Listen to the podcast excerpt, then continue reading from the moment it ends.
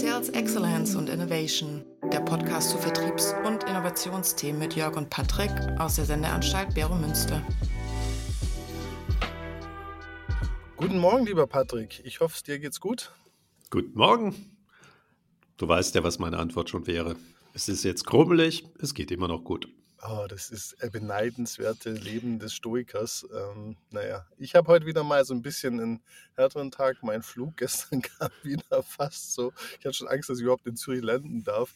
Also ich sitze heute so ein bisschen da und denke so, das Bett wäre jetzt auch ganz schön, aber ich freue mich natürlich sehr auf diesen Podcast, für den ich mich ganz doll vorbereitet habe. Ja, das ist ja das Schöne daran. Ja, du hast genau. die Arbeit. Genau, genau, genau. Ich, ich starte mal, dass wir einfach wieder mal eine gute Basis haben. Mein Verständnis von Kultur kann als ein Orientierungssystem aufgefasst werden, das innerhalb der Gruppe eine leichte und effiziente Art der Interaktion, Kooperation und Kommunikation zulässt. Kurze Frage, wer sagt denn das? Das ist ein Herrn Friese aus dem Jahr 2011 und ich habe den auch äh, mehrere Definitionen mir angeschaut und viele kommen ja so über Werte und sowas. Und was ich halt da spannend fand, ist dieses, dass er eigentlich darauf äh, vorstellt, dieses Orientierungssystem, also spricht explizit nicht von Werte, sondern ein Orientierungssystem und dann Interaktion, Kooperation und Kommunikation, weil oftmals wird halt Kultur sehr stark auch auf nur Kommunikation äh, äh reduziert. Und ich finde eben, weil ich ja auch aus diesem Co-Creation-Denken komme, das Thema Kooperation, also wie ich auch zusammenarbeite, wie ich interagiere, dass man das einfach auch nochmal mitdenkt. Deshalb fand ich jetzt die Definition für mich und was ich natürlich gut finde, ist auch gut, mein Spaß, aber fand ich die, ja. die passend. Ich muss ja jetzt mal ja. dich hauptsächlich mal was anderes fragen. Wie in Gottes Namen kommst du, nachdem wir x mal das Wort nicht erwähnen durften, mhm x-mal, wenn ich es erwähnt habe, ein Lachen von deiner Seite bekommen haben. Wie hm. kann das sein, dass du dieses Thema vorschlägst? Du einfach, äh, weil du bist ja leider nicht alleine und äh, äh, mein Aha-Erlebnis war, dass auf meiner letzten Denkwerkstatt Sales Excellence, ich mache hier einmal im Jahr ein Event und hatte da auch äh, mehrere Gastredner, die dann ihre Themen vorgestellt haben und alle haben gesagt, ja, da muss die Kultur stimmen. Und dann habe ich einfach mal so ganz schüchtern, wie es ja meine Art ist, den Arm gehoben und die Frage gestellt, ja, wie genau würden Sie denn bei Ihren Firmen, und ich kenne ja die Firmen, dass da nicht so viel passiert, wie würden Sie denn das bei sich ändern? Und dann wurde es so schweigsam. Und das war für mich wirklich so der letzte Punkt, wo ich gesagt habe, wenn jetzt irgendjemand nochmal als Lösung auf eine Folie schreibt, da muss die Kultur gut sein, schieße ich einfach aus allen Runden, weil da möchte ich genau wissen, wie das funktioniert, was passiert. Und ich habe mich ja da auch in meinem Buch intensiv mit beschäftigt, weil ich nicht der Meinung bin, das ist kein Thema.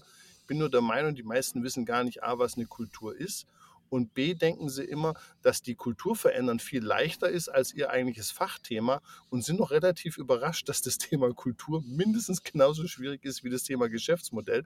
Und wenn man dann beides gleichzeitig versucht anzupassen, könnte das eine Organisation überfordern. Das sind so mal meine Thesen aus zu dem Thema. Und deshalb habe ich gedacht, da du das ja auch immer wieder erwähnst, gibt es jetzt heute mal eine Folge, wo wir dem Thema Kultur auf den Zahn fühlen. Ich glaube, damit hast du genau den richtigen äh, Punkt erwähnt, auf den Zahn fühlen. Geschäftsmodell, Kultur, das sind Buzzwords. Ja. Die sind komplett inhaltslos. Ja, das Schlimmste, was ich unterrichte, heißt nachhaltige Geschäftsmodelle.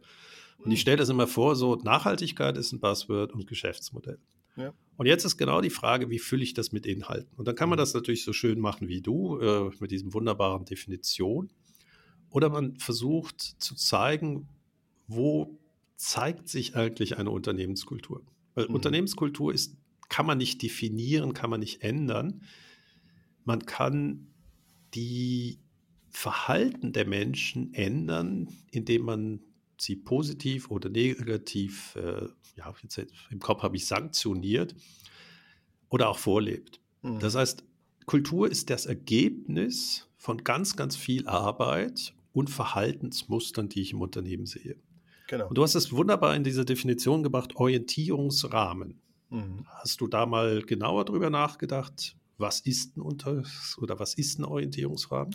Ja, da, da komme ich gleich zu. Ähm, da gibt es für mich drei Bausteine für diesen Orientierungsrahmen. Aber bevor wir da reinspringen, würde ich noch mal ganz gern auf ein anderes Thema und zwar, was habe ich denn überhaupt für eine Kultur?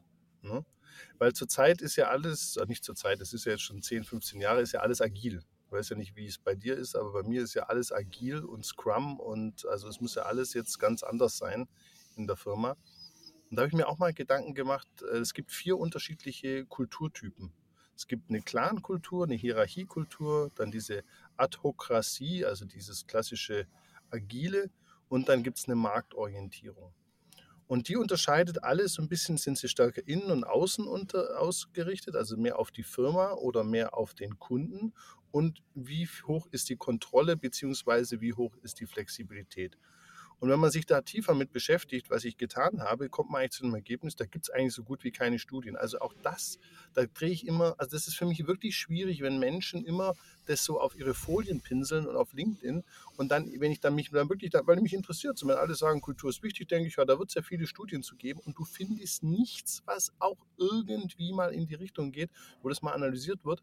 Und das Einzige, was ich dann gefunden habe, war von Homburg dass der halt natürlich gesagt hat, ja, wenn man so kundenorientiert sein möchte und, äh, sage ich mal, auch den sich besser anpassen möchte an Veränderungen, ist natürlich die Adhokratie, also dieses Agile, was heute so propagiert wird, ein Vorteil.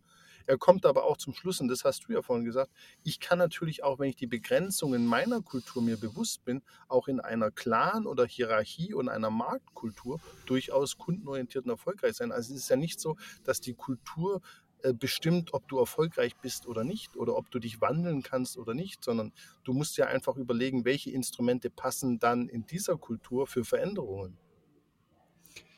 Ich, ich glaube, damit hast du einen ganz wichtigen Punkt angesprochen. Du hast ja nur eine Ebene von Kulturtypen erwähnt, ja. ähm, nämlich wie Entscheidungen getroffen werden ja. oder auf wen man sich äh, konzentriert. Die Ausprägung gibt es natürlich Millionen mhm. Unterkategorien. Ja. ja, das Wegen, ich amüsiere mich immer, wenn Leute sagen, ah, es gibt 55 Geschäftsmodelle. Äh, das hilft natürlich, um ein Raster zu machen, aber es gibt Millionen von Geschäftsmodellen. Mhm. Wenn du sagst, die eine ist zum Beispiel äh, agil und anpassungsfähig, mhm. ist das jetzt gut oder schlecht? Das ist immer nur die Frage, was ist mein Orientierungsrahmen, was ich als gut oder schlecht ansehe? Genau. Also zum Beispiel agil, da bin ich in der Art kundenzentriert, dass ich alles mache, was der Kunde jetzt Ja sagt. Mhm. Aber kriege ich dann eine skalierbare Produktion parallel aufgebaut, um eben die Kosten entsprechend zu senken, das ist dann wiederum eine ganz andere Kiste. Genau. Und das ist die, genau diese Schwierigkeit zwischen, ja, was will ich denn erreichen? Wohin soll ich eigentlich meinen Orientierungsrahmen ausstecken? Mhm. Und gerade Kundenzentrierung ist für mich eben genauso ein leeres Wort. Die Frage ist, wie weit wollen wir denn gehen? Mhm. Will ich eine Einzelsache machen, da bin ich handwerklich, dann kriege ich nie Skaleneffekte. Unternehmen haben wir nun mal gegründet, um eben Skaleneffekte zu haben und nicht alles einzeln zu machen. Mhm. Das heißt, wir vergessen in dieser Diskussion Kundenzentriertheit, dass wir ja gleichzeitig das auch produzieren müssen. Mhm. Also wenn die Automobilbranche kundenzentriert gewesen wäre, dann würden wir immer noch Kutschen individuell fertigen. Genau. Aber ja, das wird dann irgendwie eine Million kosten und ähm, nur ganz wenige Leute könnten es sich leisten. Dies ja, oder auch das, das, das Thema zum Beispiel diese Autokratie, also welcher Großkonzern kann von der Hierarchie weg? Also es haben ja viele probiert, ne?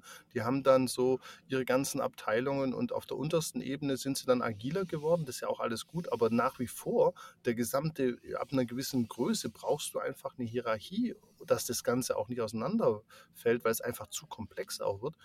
Und da ist dann auch immer so die Diskussion in den Firmen gewesen, entweder das eine oder das andere, wo ich sage, warum nicht beides? Also warum nicht Hierarchie als Rahmen und dann versuchen, möglichst eine Atokratie da reinzubauen, wo es denn dann auch passt. Und wie du schon sagst, also vielleicht ist eine Atokratie in der Produktentwicklung super gut, aber vielleicht gar nicht so gut in der, in der Produktion. Also warum da auch nicht Unterschiede? Oder sage ich mal, man muss ja nicht extrem Unterschiede in der Kultur haben, aber unterschiedliche Ausprägungen dann betonen.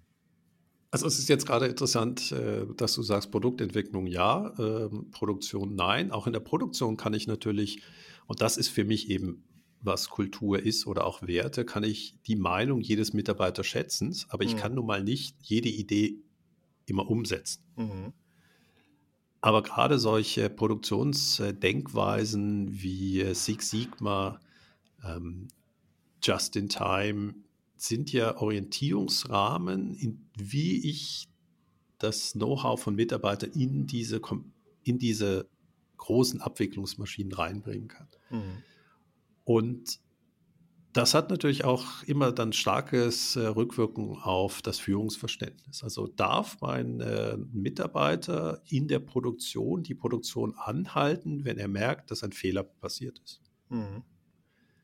Ist das, ich habe nicht das Gefühl, dass das mit Hierarchie zu tun hat, sondern das hat ja was mit seinem Know-how in diesem Moment zu tun. Mhm. Und ich kann Hierarchie haben und trotzdem meine Person alle wertschätzen. Weil am Ende muss der Orientierungsrahmen eben so sein, dass es auch klar ist, wo die 1000 hin sollen.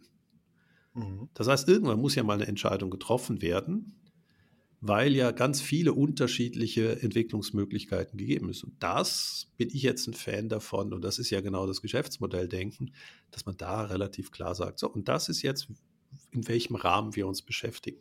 Ja, da bin ich absolut bei dir. Und ich, ich habe auch nichts gegen Atokratie. Wie gesagt, da, da kommen die Studien, also die ein, zwei, die es da gibt, auch zu einem Ergebnis, dass Atokratie ideal wäre. So, lebe ich. Aber wenn ich mir anschaue, die Clan-Kultur, äh, Clan, äh, das ist ja gerade dieses Patriarchische. Es gibt halt auch extrem viele Schweizer Firmen, die eine patriarchische Kultur haben und die extrem erfolgreich sind. Da kann man ja nicht per se sagen, ihr müsst euch jetzt ändern, ihr müsst die Kultur ändern, weil ihr seid so un... Also die Geschichte geht halt nicht so einfach. Mir geht es halt um dieses Rausnehmen des Binären, dass jetzt, wenn jede Clan-Kultur muss jetzt Autokratie sein und dann ist die Firma erfolgreicher. Das, das funktioniert so nicht. Ich muss doch dann auch die, die Stärken dieser Clan-Kultur sehen und sagen, ja gut, diese Clan-Kultur, wenn da vorne jemand steht, der hohe Kompetenzen hat, der dynamisch ist, der die Leute wertschätzt, das kann auch ein extrem großer Value sein, im Gegensatz zu langen Diskussionen in der Autokratie, wo dann auch ermüdend sein können. Also es ist ja nicht per se gut oder schlecht. Darum geht es mir einfach ein bisschen in der Kulturdiskussion. Das ist genau, es ist eben, wir unterschätzen die Komplexität. Mhm. Und es gibt keine einfachen Lösungen. Das ist ja genau, warum ich, äh, obwohl ich ja irgendwie mitschuldig bin, dass wir jetzt so in Modellen denken, manchmal denke, äh, könnt ihr nicht jetzt in dem Fall einfach mal anwendungsorientiert sein mhm. und nicht irgendeine Religion hinterherlaufen. Wir sind so zu Religionsfans geworden, anstatt eben zu fragen, ja, hilft das? In dem Moment hilft das uns. Mhm. Und ähm, wenn jetzt zum Beispiel noch so Clankulturen herrschen in gewissen Firmen, die kann sich bewähren, aber jetzt kommt zum Beispiel ein Wandel, in dem Digitalisierung, Nachhaltigkeit, funktioniert das noch im Clan?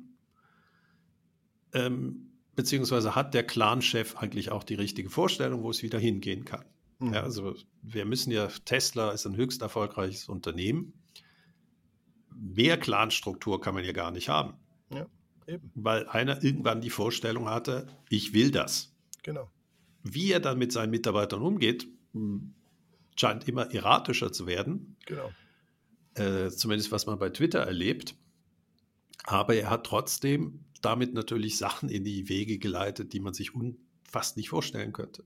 Genau. Und äh, darum geht es mir einfach auch mal immer wieder zu sehen, weil die, die Leute werfen dann einfach so, da muss die Kultur stimmen. Das sage ich immer, was ist denn, was heißt denn der Satz, die Kultur muss stimmen? Die Kultur stimmt für mich immer ich habe eine Kultur und ich muss die Stärken und Schwächen auf meine Problemstellung dann adaptieren. Ich muss vielleicht mehr tun in dieser Situation, in dieser Kultur und weniger tun in der anderen. Aber es ist immer so, dass die Kultur mich limitiert. Es gibt nicht die perfekte Kultur, die stimmt. Also der Satz ist für mich schon völlig falsch. Völliges Missverständnis. Ich, ich rede auch, ich rede auch nicht von der Kultur, sondern ich sage immer, was sehen wir für Verhalten mhm. und müssen wir unser Verhalten ändern. Und dann brauche ich natürlich einen, einen Orientierungsrahmen. Mhm.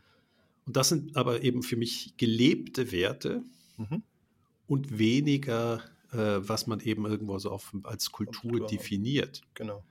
Also wir hatten ja schon mal das Beispiel von dem äh, Sony-Manager, der gesagt hat, bei Reparaturen ich möchte nicht, dass die einzelne Reparatur sich rechnet für uns, sondern wir dürfen großzügig bei einer Reparatur sein, weil wir wollen nicht an der Reparatur Geld verdienen, sondern an der langfristigen Kundenbindung, weil dieser Mensch hat damals oder der klassische Kunde hatte eben viele Produkte.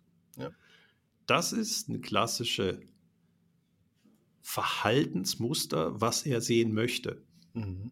Und er kommuniziert das eben über gelebtes Verhalten. Ja.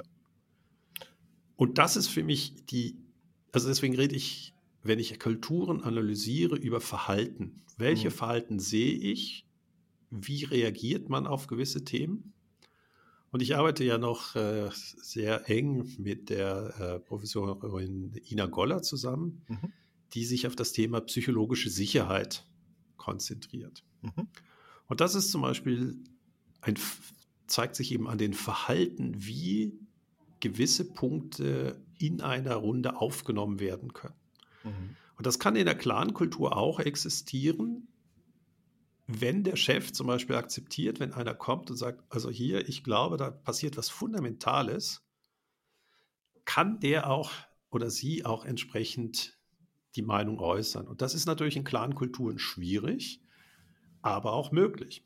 Ja, deswegen ist es interessanterweise im Militär, äh, sehen wir ja leider, äh, sehen wir ja gerade sehr stark so Philosophien, die russische versus die ukrainische. Beide werden hierarchisch geführt, die Armeen, aber die Freiheitsgrade, die in gewissen äh, tieferen Hierarchiegruppen sind, die sind fundamental anders. Genau. Ja, und das ist immer die Frage, passt das oder passt es nicht? Und Kultur ist eben so ein Wischiwaschi-Begriff. Zeige mir Verhalten und dann kann ich die Kultur bestimmen. Aber Kultur ist genau. genauso das, was auf Webseiten über Werte steht. Das sind genau. Wunschdenken und nicht Realität. Ja. wir haben das beim letzten Mal bei der Credit Suisse ja angesprochen, als aktuell, von da können wir gleich noch drauf. Ich habe was anderes dabei noch von der Gallup. Die machen ja immer so Studien äh, über, wie fühlen sich die Arbeitnehmer. Und da ist zum Beispiel, also ich habe mal ein paar, ich habe fünf Punkte da dabei. 2019 äh, in der Studie haben 75 Prozent angegeben, sie wollen beim gleichen Arbeitgeber bleiben. Der ist runtergegangen jetzt auf 55, also 20 Prozent runter. Ähm, Welches Land war das? Das ist Deutschland. Mhm. Nur 25 Prozent sind mit ihrem Chef zufrieden. 14 ähm, Prozent fühlen sich von ihrem Vorgesetzten inspiriert.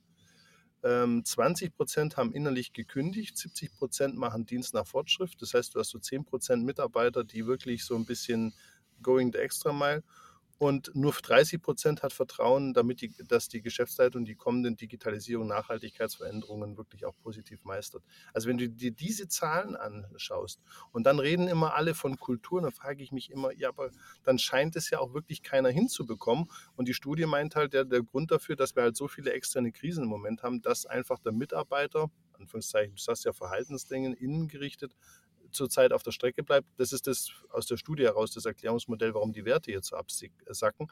Aber es scheint mir auch, dass Firmen, ähm, wenn sie von Kultur sprechen und immer das als Lösung und propagieren, unsere Kultur ist uns wichtig, Credit Suisse, das ist einfach gar kein Instrument. Also das Handwerk ist da so schlecht aus meiner Sicht. Ich erlebe so selten handwerklich wirklich das wird dann immer so mit diesen Wandtafeln und Webseitenauftritten, aber dass man wirklich handwerklich sich mal überlegt, okay, wir haben dieses Problem, 20 äh, Prozent haben innerlich gekündigt. Was machen wir jetzt? Was machen wir als Firma mit diesen Mitarbeitern? Können wir die identifizieren? Was können wir denen anbieten? Ne? Was gibt es für Gründe, dass die da nicht mehr dabei sind? Also das sind ja alles Fragen, die ich einfach nie höre. Also ich höre ganz viel über andere Themen, die sind auch alle wichtig. Und dann kommt halt immer in jedem, in jedem Vortrag Kultur, Kultur, Kultur. Und ich sage, Leute, wenn ihr es noch einmal sagt, ich bringe euch alle um es ist ja, es ist ja auch extrem schwierig. Heute haben wir eine extreme Unsicherheit. Wir haben diese Zeit der Multikrisen. Mhm. Und jetzt ist genau die Frage, was erwarte ich eigentlich von meinem Chef und von meiner ähm, Firma? Wie viel Sicherheit muss die mir geben? Mhm. Und vielleicht ist das einer der wichtigen Sachen. Wie kann eigentlich eine Firma sagen, ich weiß auch nicht, was die Zukunft ist, mhm. aber lasst sie gemeinsam gestalten. Mhm. Das heißt, wir kommen natürlich aus einer Zeit dieser Hypersicherheit. Äh, die Gehälter sind bis vor Jahren ähm, nicht auch netto gestiegen. Wir haben mehr Kaufkraft gehabt. Ähm, es war warm, der Klimawandel war noch 30, 50 Jahre entfernt. Und plötzlich wissen wir nicht mal, können wir noch heizen. Mhm.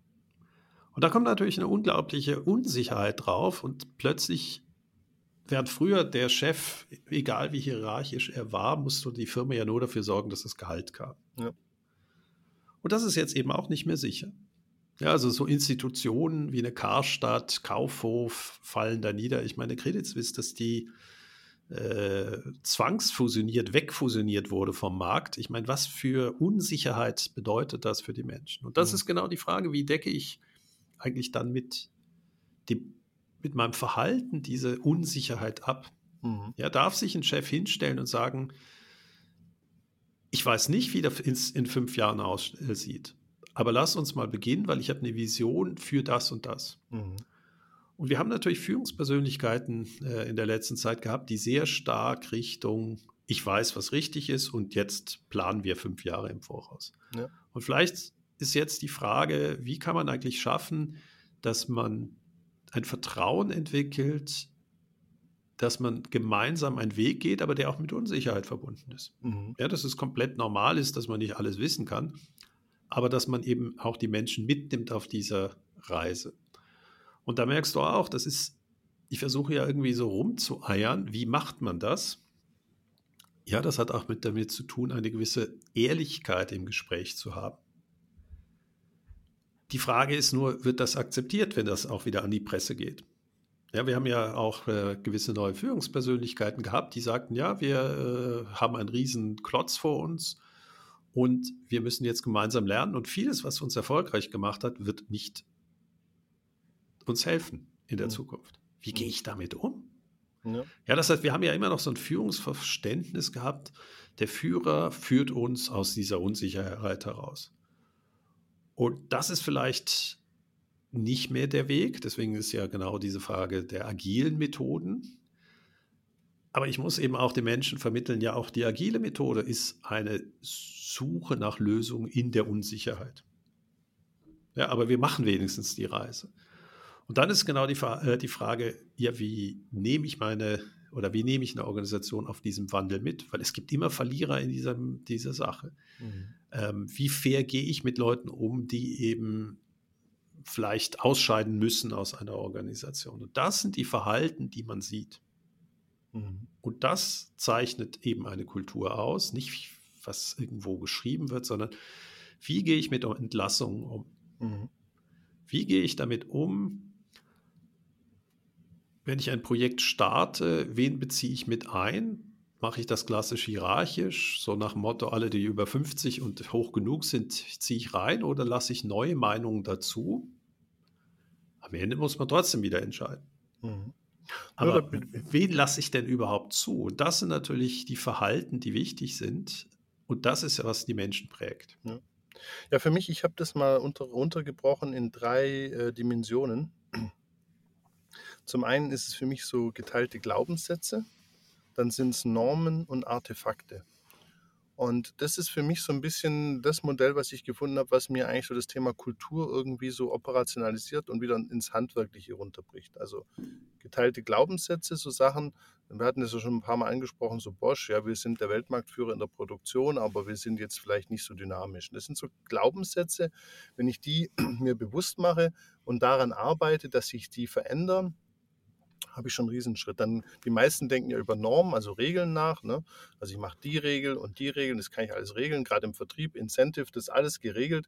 Ich hatte das letztens wieder meinen Studenten Case Study, äh, wie machen wir das? Und dann wurde das, also das Bonussystem, was sich da viele immer ausmalen, äh, könnte komplizierter und bunter nicht sein.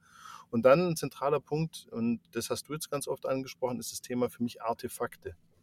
Also was ist das Verhalten? Was sind Dinge, die ich in der Firma erleben kann, dass das, was da auf der Website steht, nicht nur heiße Luft ist? Wunderschönes Beispiel, wo man eben nicht nur Glaubenssätze sieht, sondern auch wirklich Verhalten. Das war bei Johnson Johnson. Vor Jahren hatten die einen Erpressungsversuch, wo ein Erpresser Medikamente vergiftet hat. Okay. Und es sind Menschen gestorben. Okay. Also wirklich ein ganz, also hab's schreckliches Beispiel und die Frage ist ja, wie reagiert man drauf? Mhm. Johnson Johnson hatte natürlich wie so viele Safety First, mhm. Sicherheit steht im Vordergrund und dann war natürlich die Frage, wer reagiert? Mhm. Ist das dann Krisensitzung bis in den Verwaltungsrat gekommen? Wer hat entschieden? Und wenn man Safety First als Glaubenssatz hat, dann heißt es, derjenige, der die Information bekommt, darf entscheiden, ein Medikament zurückzuziehen, beziehungsweise auch eine Warnung global auszusprechen. Mhm. Und das ist genau, was passiert ist. Das heißt, Safety First wurde dann auch wirklich umgesetzt durch eine Person, die dann im Fernsehen auftrat und hat gesagt, das ist vergiftet. Bitte keiner solle mehr äh, Tylenol verwenden, das Medikament. Und sie würden weiter informieren, wie das weitere Vorgehen ist. Das heißt, der Glaubenssatz, der formuliert war, wurde auch gelebt. Mhm. Und natürlich ist das erstmal ein finanzielles Desaster. Mhm. Aus dem Nichts äh, ruft man ein Medikament zusammen, aber er war hierarchisch diese Person gar nicht hoch. Und das ist eben das Entscheidende. Wenn solch ein Glaubenssatz existiert, muss er eben auch in Artefakten umsetzbar oder sichtbar werden. Mhm. Und das ist so eine dieser Kriegsgeschichten, die bei Johnson Johnson dann äh, erzählt wurden, weil eben dieses Verhalten, das einer tief in der Hierarchie entschieden hat, hat dazu geführt, dass dieser Brand natürlich nachher ein sehr hohes Ansehen bei den Kundinnen und Kunden hatte, mhm. weil es nicht eben irgendwo auf einem Stück Papier stand, sondern gelebt wurde. Mhm. Und das ist eben das Wichtige. Deswegen fand ich das schön, dass du gesagt hast, Glaubenssätze und Artefakte zusammen. Mhm. Nee, die beeinflussen sich. Also es ist eine Rekursion auf beides, das sind sich auch viele nicht bewusst. Mein großes All-Time-Favorite wird immer Tony Hershey sein. Das ist der ehemalige CEO von Zappos. Ich weiß nicht, ob das was sagt. Amerikanischer. Ja, ja genau, das genau. Kult. Das Kult, genau. Und er hat ja dann so, er ist ja dann abgefeiert worden für, dass die haben ja so Marvel-Tag in der Firma, ne, wo dann alle Mitarbeiter in Marvel-Kostüm rumlaufen. Und er wurde ja dann auch ganz stark auf die Kultur, kundenorientierte Kultur und ist da auch ja, genau für diese Themen abgefeiert worden. Aber für mich war das so, ich habe dann Vortrag, glaube in Harvard oder Stanford, das, äh, auf YouTube kann man den heute noch sehen. Und er steht vor Marketing-Studenten. Äh, und dann sagt er, was ist das wichtigste Instrument heute im Marketing? Und dann geht es los. ChatGPT, Social Media, Webseite, Newsletter, alles. Und, ja, und das hat mich damals sehr tief bewegt. Er hat gesagt, das Telefon. Seppus ist ein E-Commerce. Wir haben bisher nicht einen Franken oder Dollar in digitale Werbung oder digitale Kanäle investiert, sondern wir haben keine Skripte, und wir haben den neuen Rekord, dass jemand acht Stunden mit einem Kunden telefoniert hat. Er macht dann immer den Witz, immer wieder mal, wie haben die es mit der, Tele der Toilette so lange? Also deshalb gebe Ritt ist da vielleicht auch, hat da eine ganz eigene Installation in, in, in der Firma. Aber das hat mich total, und ich habe diesen Satz, ich habe ja jahrelang unterrichte ich ja schon, und ich habe diesen Satz, immer wenn ich mit Marketingleuten, haue ich den immer vorne weg was ist das Wichtigste? Und jede Klasse, die ich bisher hatte, ist da total dagegen aufbegehrt und gesagt, das kann nicht sein, das ist nicht richtig. Und äh, das ist für mich ja eben auch dieses Artefakt und Glaubenssatz, dass halt viele immer sagen, es geht nicht, das muss modern sein, das macht man heute und gar nicht verstehen, ja, was ist denn das wirklich Wichtige für einen Kunden? Was ist denn das, was uns differenziert? Und vor allem, und das finde ich bei, bei Seppus so ein, schön, die Leute haben ein Instrument wirklich perfekt beherrscht und haben sich nicht, und das machen ja zurzeit ganz viele, die machen TikTok, die machen Podcasts, die machen Videos, die machen das und das und nichts davon wirklich auf einem hohen Niveau. Und äh, ja, also für mich wirklich immer noch nach wie vor totale Lichtgestalt. Ich finde das schön, dass du es mit dem Telefon sagst. Das ist eigentlich auch der Haupttipp, den meine Studenten an die nächsten Studenten weitergeben, wenn es um Startup ist, geht. Frage nie eine wichtige Person per E-Mail an, die geht unter, ja. ruf sie an. Genau. Und dann hast du genau 10 Sekunden Pitch-Time, äh, dass du ein Gespräch bekommst. Das ist absolut faszinierend. Und dann hatte ich eine amerikanische Firma oder Startup, die sind sogar so weit gegangen, dass sie versucht haben, die Nummern von wichtigen Leuten über äh, iCloud rauszubekommen, mhm. ohne Hacking. Ich erkläre jetzt nicht, wie das ging, aber die haben dann direkt die Leute eine WhatsApp äh, oder eben äh, nicht eine WhatsApp geschickt, sondern äh, sie angerufen über den Apple-Dienst und sie sagten, ja, 80 Prozent wirst du abgelehnt, aber wenn du einen dran bekommst und bist gut, dann hast du ihn. Mhm. Das ist auch wieder eben Verhalten. Mhm. Bin ich zum Beispiel, wenn ich etwas verspreche, halte ich mich dran? Mhm. Oder darf ich auch sagen, nein, ich kann jetzt nicht äh, oder wird mir das negativ angesehen. Das sind genau diese Artefakten, die entscheiden eben, wie man mit einer Person umgeht. Genau. Und ich finde es schön, dass du das mit dem Telefon erwähnt hast. Ja. Voice oder Gespräch ist immer noch besser als Text. Genau. Ja, oder auch das nächste Beispiel, das hatte ich da auch in Vorbereitung, ist, äh, äh, ist nicht von mir. Und zwar auch ein Beratungsunternehmen, die haben äh, dem CEO gesagt, jedes Mal, wenn du im Meeting hockst, stellst du eine Glaskugel vorne hin und wenn jemand von Kunden spricht, also im Plural, muss er einen Franken zahlen oder zehn Stutz. Und er muss immer das Wort Kunde, dass sie einfach verstehen, dass die Kunden unterschiedlich sind, dass es Segmente gibt, dass es nicht den einen Kunden gibt, sondern dass man in der Firma sich auch immer wieder überlegen muss, wir haben da verschiedene Segmente, verschiedene Menschen mit verschiedenen Jobs zu bedan und Bedürfnissen. Und das sind so Sachen eben für mich, diese Artefakte. Das ist dann wieder für mich handwerklich. Dann ist für mich Kultur wirklich ein Orientierungsrahmen, ein Handwerk, wo ich sagen kann, okay, welches Instrument läuft besser? Mache ich was an die Wand? Mache ich sowas? Mache mache ich ein anderes Instrument und welches davon funktioniert am besten, dann wird es für mich wirklich sehr, sehr greifbar. Aber wieder, in wie vielen Firmen erlebe ich sowas? Also das ist halt dann immer, wo ich dann sage, okay, ich sehe das an der Wand. Also ich kenne keine größere Firma, die nicht irgendwas an der Wand hat und auf der Webseite. Aber wenn ich da drin bin, ich verbringe als Berater, sage ich mal so, eine Woche oder drei Wochen über einen gewissen Zeitraum bei den Kunden, äh, bei meinen Kunden oder bei, in diesen Firmen drin, da erlebe ich null von solchen Sachen. Äh, ja, das ist ein, ein, ein Riesenthema. Ja. Ein Freund von mir hat eine Firma gegründet, um eben Werte greifbar zu machen. Mhm. Einer der überall geschriebenen Werte ist ja zum Beispiel immer, ja, man soll integrativ über Abteilungen hinaus arbeiten. Genau. Ja, ist nie falsch, aber man wird ja eigentlich ehrlich gesagt ja auch nicht incentiviert darüber, ja. mit anderen Mittagessen zu gehen. Ja. Und äh, er hat eine App gemacht, wo aus den Kanon dieser Werte so Challenges entwickelt werden. Mhm. Also im Bereich Gamification und wenn dann eben, dann hast du eine Woche äh, lang die Frage, wie viele Treffen hattest du denn außerhalb deiner eigenen Abteilung? Und das war dann sehr lustig, weil dann sich die Leute das dann umgesetzt haben und sie haben dann immer so kleine Beispiele gebracht. Und dann kam eben, dass man plötzlich in der Kantine mit anderen zusammen saß, dass man das, äh, aber alles sehr spielerisch, weil er sagt einfach, alles, was von oben kommt, äh, im Sinne von du musst, das kommt nicht an. Ja. Und das haben natürlich jüngere Mitarbeiter, die alle sowieso Selfies bis zum Umfallen gemacht haben, äh, haben das mit Freude aufgenommen. Mhm.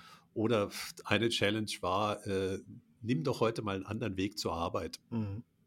Ja, und dann sind sie alle, einer ist hat dann, weiß ich nicht, ein SUV stehen gelassen und, und einfach mal so, so gezeigt. Aber natürlich, es waren nicht im Kern wurde dran ge, ge, geknapst. Ja, also ja das kann man ja der, der, App immer vorwerfen. Auf der anderen Seite, alle reden darüber, wir müssen außerhalb der Box denken. Ja, hast du mal heute, bist du mal anders ins Büro gegangen, bist du mal zwei Stationen vorher ausgestiegen, äh, bist du einfach mal zu einem Kunden der Kunden gegangen und hast gesagt, ich würde mal gerne mit ihnen reden.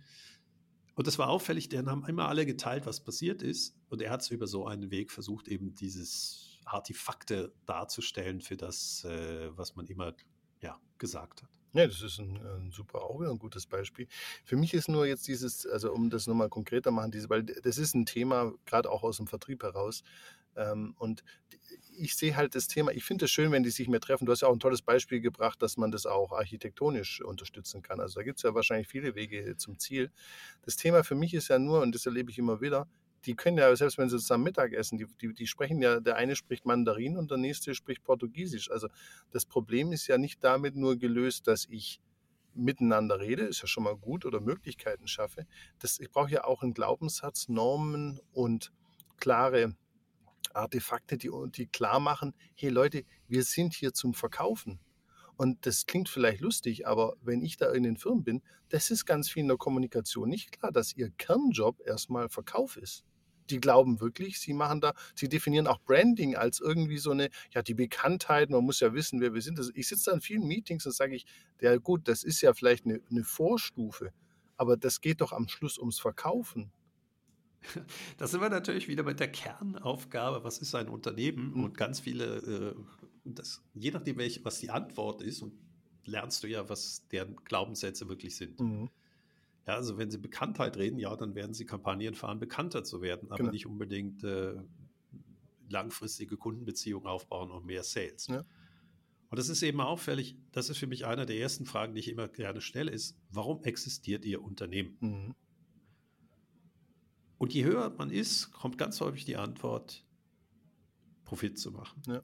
Und ich so, aha, Profit, gut, aber wo kommt denn der Profit her? Und dann kommen wir ja ganz schnell auf die Umsatzlinie äh, in der Bilanz oder in der P&L-Rechnung.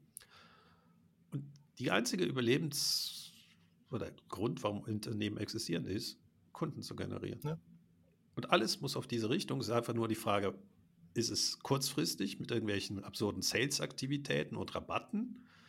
Schaffen wir auch Kunden oder schaffe ich eben Kunden über zehn Jahre, fünf Jahre, je nachdem, was ich für einen Horizont habe. Und mhm. das ist wiederum ein Glaubenssatz, der in einem Unternehmen verankert ist. Auf was werde ich bewertet? Mhm. Ja, und es ist nun mal so, dass gewisse Branchen sehr kurzfristig sind und andere Branchen eher langfristig. Ja, ja ich erlebe das zurzeit bei einem meiner Kunden, den betreue ich jetzt auch schon länger. Äh, ist schwierig, ne? Und da höre ich immer den Glaubenssatz, wir haben zu viele Produkte und zu wenig Ressourcen im Marketing. Und ich sitze dann in den Meetings und das, am Anfang habe ich das halt so hingenommen als, na gut, das ist halt so ein Satz. Und dann habe ich mich mal wieder selber am Ohr gezogen und gesagt, hey Jörg, das ist ja wirklich der Verhinderer Nummer eins. Also wenn das wirklich die Mehrheit denkt, dass wir zu viele Produkte haben und zu wenig Ressourcen, um die zu verkaufen, dann ist es ja schon so demotivierend und so eine Pauschalentschuldigung für Misserfolg, wie soll denn da bitte High Performance, wie soll denn da Wachstum, Profitabilitätssteigerung kommen, wenn ich mit so einem Mindset durch die, durch die Gegend laufe? Und das Interessante ist, ich höre das jetzt seit Jahren und vielleicht bin ich auch zu sehr Betriebswirt, ne? aber da sitzt auch jeder im Meeting und egal aus welcher Abteile, alle nicken in dem Moment. Und ich sitze dann immer da und denke mir, was, was läuft hier?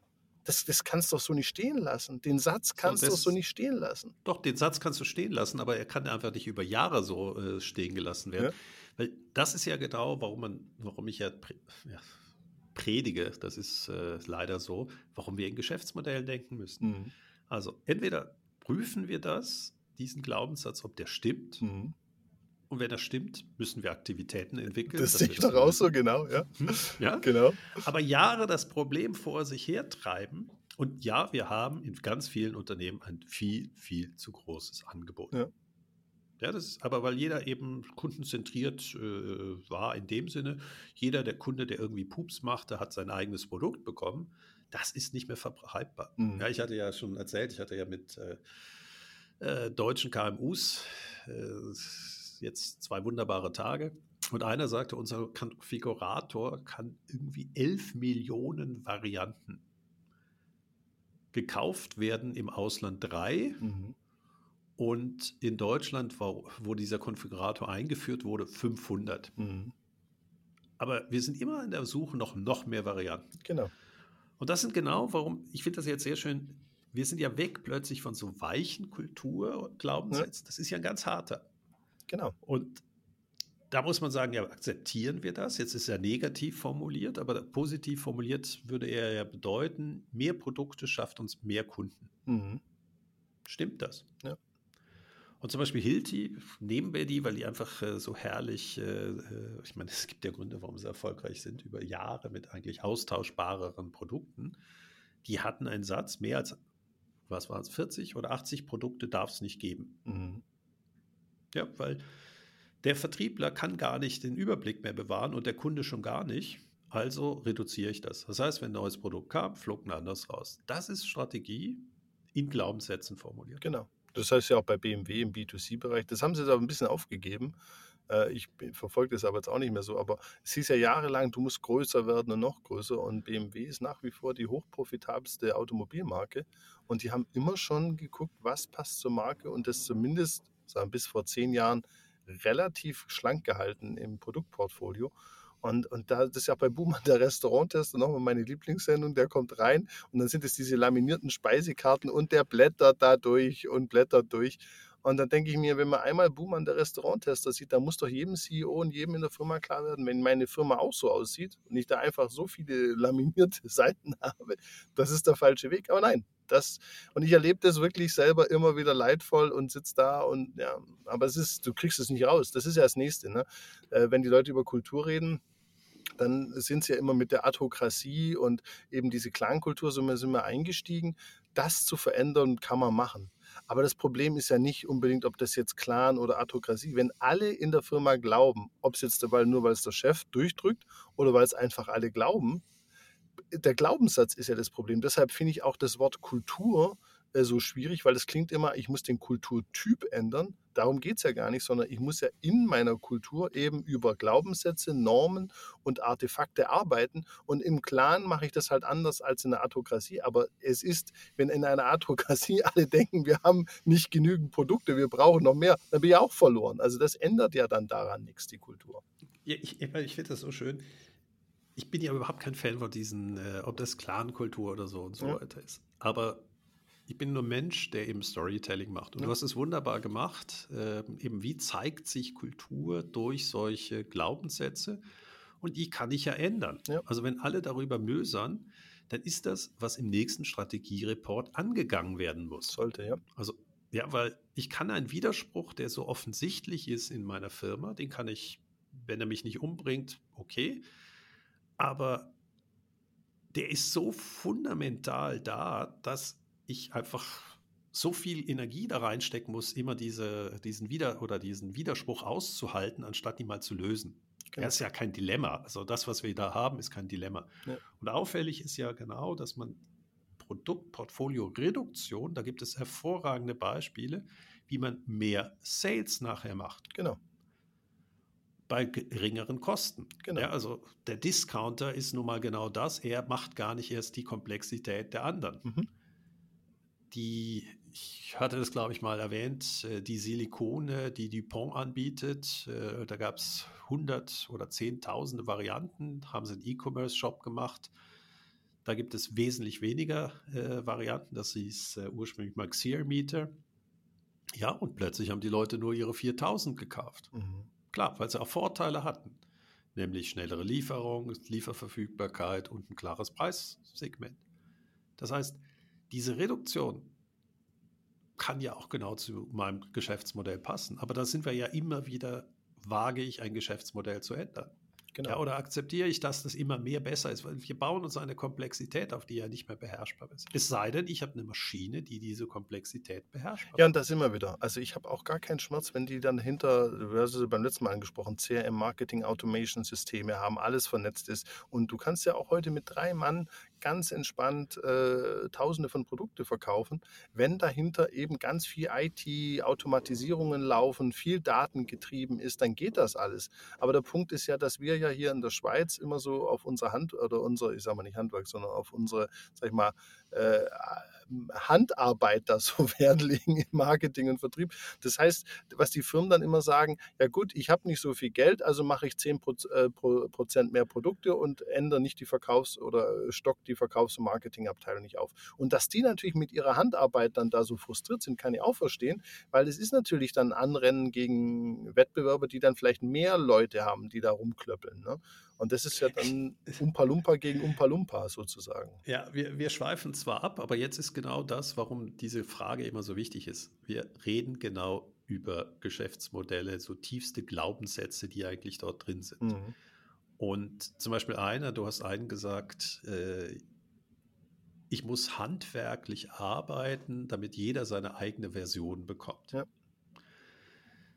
Das ist so, wer aus dem, aus dem Hardware-Geschäft kommt, ja, der Handwerker. Ja. Und jetzt kommen natürlich, kann ich immer wieder die gleiche Software oder die gleiche Hardware anbieten, aber die Software ist anders. Und über die Software kann ich natürlich eine riesen Individualisierung machen, mhm. wenn ich es eben automatisiert habe. Mhm. Ja, das ist, ist ja dieser Punkt, äh, wie habe ich, wie kann ich eigentlich über die Nutzungsdauer meine, ähm, meine Kunden in einer Beziehung halten und individuell anbieten. Und alle so, ja, aber da habe ich doch die Menschen gar nicht dafür. Da sage ich, ja, es geht ja nicht um Menschen, sondern das kann eine Maschine viel besser. Genau. Und das ist natürlich auch wieder so ein Artefakt oder so ein, so ein Glaubenssatz, der sich ändern muss. Früher ist, heißt Individualität ein Mensch, der mhm. einen betüttelt. Genau. Und nicht Individualität durch Daten, die mir erlauben, neue Dinge zu machen. Mhm. Nee, also da bin ich absolut bei dir. Und äh, wenn ich mir das aber dann gesamt anschaue, also ich, ich, ich, ich glaube, wir haben da die wesentlichen Punkte ab, abgearbeitet oder durchbesprochen. Aber für mich jetzt der zentrale Punkt, wenn ich jetzt in eine Firma reinkomme und nehmen wir mal nochmal diesen Glaubenssatz, wir haben zu viele Produkte und zu wenig Leute im Marketing. Das, das Thema ist, ich kann das alles analysieren, ich kann das den Leuten auch als externer Berater vorstellen, alles gut so. Der Punkt ist, sie wissen dann auch, und das ist das, ist das was mir fehlt, also das habe ich auch noch nicht rausgefunden, wie verändere ich das dann? Also Mappen genommen, alle nicken und sagen, ja, bupp, das müssen wir ändern. Das Problem dahinter ist, dass es dann niemand gibt, oder dass man ja auch den Berater, ich werde ja gar nicht für das Thema geholt, sondern meistens geht es darum, den Verkauf zu optimieren. Ne? Das sage ich, Leute, ihr habt nicht im Vertrieb ein Problem, sondern ihr habt im Bereich Kultur ein Problem. Wir müssen erstmal diese Glaubenssätze... Es ist kein Kultur, das ist ja Produktmanagement. Ja, aber. Wer, wer, wer, ist überhaupt zuständig für das äh, Angebotsportfolio? Man fragt mal im Unternehmen, wer dafür zuständig ist. Ja, aber das ist der Punkt. Aber dann gehst du auf eine Person und dann sagst du der, ja, du musst jetzt weniger produzieren. Dann kommt die, ja, aber die, der Wettbewerb hat auch das und da fühle ich mich unsicher das reicht eben nicht damit aus, nur auf die Fachstelle. Also ich habe jetzt mal das rausgegriffen, aber es reicht eben nicht, dass du zur Fachstelle gehst, weil die Fachstelle ist ja nicht total, die machen das ja nicht aus gar keinem Grund oder weil es einfach zu langweilig ist, sondern da gibt es ja gelernte Mechanismen, gelernte, und das hast du vorhin gesagt, aus Sicherheit, die wollen ja Sicherheit haben und jetzt einfach dahin zu gehen und zu sagen, du bist jetzt der, der sich jetzt da in die Sonne stellt und dann sind alle anderen glücklich, das ist, das ist genau nicht der Weg, wie es für mich funktioniert. Also ich habe es zumindest. Deswegen haben wir doch eigentlich Strategie, dafür haben wir doch eigentlich Strategiezyklen. Äh, und der Beginn eines Strategiezyklus ist, gewisse Glaubenssätze, die nicht mehr funktionieren, dann auf den Tisch zu legen. Aber dann ist es ja für ja. dich wieder der CEO oder die Geschäftsleitung. Also sind wir ja die, die was alles es sagen. Der, der, Geschäftsleitung muss das unterstützen. Wenn die das nicht unterstützt, ist das Thema ja auch tot. Also deshalb sage ich ja, ja, lass die Kultur in Frieden, weil die Geschäftsleitung im Moment oftmals das anscheinend nicht macht oder nicht kann. Also so offensichtlich wie es ja, ist. Dann ist es ein Defizit genau. äh, der Firma. Ich meine, die Credit Suisse ist ja nicht an den Mitarbeitern in der Filiale gescheitert. Die machen ja ihren Job gut und die versuchen auch den, äh, die Hypothek sauber sauber zu vergeben. Es ist einfach an der Unfähigkeit der Geschäftsleitung gescheitert, klare Richtlinien zu sehen, was man macht und was man nicht macht ja. und das dann auch durchzusetzen. Dieses Wischiwaschi äh, und da kann ich auch noch fünf Franken verdienen und da kann ich den abzocken. Wenn das oben genehmigt wird, dann verhält man sich auch so. Mhm. Und da sind wir ja wieder bei der Frage äh, Ad-Hoc-Racie versus äh, Clan ja, irgendwo muss doch eine klare Richt oder und das ist ja genau Geschäftsmodell denken, dass ich klar weiß, was ich mache und was ich nicht mache. Mhm. Und das muss von oben gelebt werden. Und wenn der Produktmanager schon Angst hat, sich das Thema anzunähern, dann weiß man einfach, das ist eine Hierarchie und dann muss er es nach oben bringen. Wenn aber schon wie bei Hilti das von vornherein klar definiert ist, was, wie viele Produkte da zu sein hat, dann hat der, da kann er sich hinstellen, nö, machen wir nicht. Mhm. Ja, oder umgekehrt schöne Idee, das Produkt, welches stellen wir ab? Mhm. Aber ja. dann kommt ja dein. Das ist gelebt, das ist eben diese gelebte äh, Kultur. Deswegen finde ich es sehr viel wichtiger, dass du über Glaubenssätze geredet hast, die sich dann in Verhalten zeigen. Und dann müssen wir eben immer wieder äh, abklären, ja, muss ich das Verhalten ändern und wie kann ich das dann eben auch entsprechend kommunizieren. Ja, aber dann kommt ja der als Abschluss der, dieser, dieses fulminante Zitat Culture eats Strategy for Breakfast. Dann heißt es ja, dass die Kultur Teil der Strategie sein muss. Und dann kann ich ja da noch mitgehen, dann muss man den Leuten vielleicht öfters nochmal sagen, Leute, in der Strategie müsste auch mal das Kapitel Kultur und Glaubenssätze einbauen, weil da, da, damit könnte ich ja noch leben, aber das erlebe ich natürlich auch nicht. Also ich kenne jetzt ja, kein also Strategiedokument. Bei dir ja, aber ich kenne keinen. Deswegen ich, ich, das ist ja genau der Kampf, den ich seit, äh, ich habe mit Harry Wiener, einem Organisationspsychologen, vor irgendwie 15 Jahren angefangen zusammenzuarbeiten. Und Harry hat mich dann eben motiviert, in die Geschäftsmodell Canvas äh, eben diesen Unternehmensgeist. Und da sind ja genau diese Werte drin. Wir den nicht, also, und auch meine wichtigsten Blogartikel, We Are Humans. Mhm. Ja, Im Buch ich, äh, hat der Thomas Mayer so ein schönes Formular äh, oder formuliert, Menschen entscheiden, ob ein Telefon freundlich oder nicht abgenommen wird, ob die Qualität in der gleichen Fabrik so oder so rauskommt. Ja. Und das ist nun mal, auch wenn wir immer mehr automatisieren, es ist am Ende der Mensch und deswegen ist es schön, dass du das Telefon erwähnt hast. Es sind eben doch noch menschliche Interaktionen. Wenn was schief geht, möchte ich nicht mit einer Maschine haben in der zehnten Unterkategorie How can I help you? Genau. Ja, ja diese Freundlichkeit ohne Lösungsorientierung. Ich habe überhaupt kein Problem, von Leuten bedient zu werden, die einfach mein Problem lösen und vielleicht nicht so freundlich gerade waren. Genau. So, aber das sind Glaubenssätze, wie ich mit Problemen umgehe. Und da war zum Beispiel Carsten Schloter grandios, können wir aber mal später drüber reden. Genau. Patrick, das war ein, wieder eine tolle Folge. Ich ja, kämpfen. Kämpfen. Ja, ja, wir hatten ja immer so Diskussionen, was ist Kultur? Äh, ich glaube, wichtig ist, dass man eben nicht das Buzzword nimmt, sondern was steckt wirklich dahinter, was kann man anwenden und nicht, ich bin diese Kultur und dann ist alles glücklich. Genau. Also das, das war mir noch wichtig und dass man halt da auch sich nochmal Gedanken macht, dass das dann eben auch ein fundamentaler Bestandteil der Strategie ist und dass man da dann, wenn man das auch einfordert, dann sich das dann auch sich überlegen muss, okay, wie bringe ich das in Prozesse rein? Aber einfach nur immer da zu stehen und zu sagen, also ich erlebe das ja bei Thema CRM oder alles da im Vertrieb und Verkauf, jedes Mal steht da oben drauf, da muss die Kultur stimmen. Und wenn ich den Satz lese, das ist wie der Kunde ist König, dann sitze ich da, Leute, wir haben das Jahr 2023, das ist total inhaltsleer. Das ist heiße Luftballon ja. im Quadrat. Cool. Schön, dass wir mal einig sind. Das hoffe ich doch auch. Und jetzt beim nächsten Mal freue ich mich drauf, dass wir diese beiden letzten Folgen im Geschäftsmodell und Kultur nochmal zusammenfassen und vielleicht nochmal konkretisieren. Was heißt es jetzt für den Verkauf? Was passiert im Verkauf, im Vertrieb? Ähm, wie kann man das da nochmal ein bisschen konkretisieren, runterbrechen? Wir haben ja schon mit Telefon mal angefangen und nicht nur E-Mails schreiben. Aber das heißt ich letztens in der S-Bahn, da meinte auch einer, ich schreibe viel lieber E-Mails, als dass ich jemanden anrufe. Also, es wird spannend. Patrick, wünsche dir einen schönen Tag. Vielen Dank. Danke dir. Bis dann. Ciao. Eine Produktion von Customers X und Fluid Minds im Auftrag des Center for Sales und Retail der Hochschule für Wirtschaft Zürich.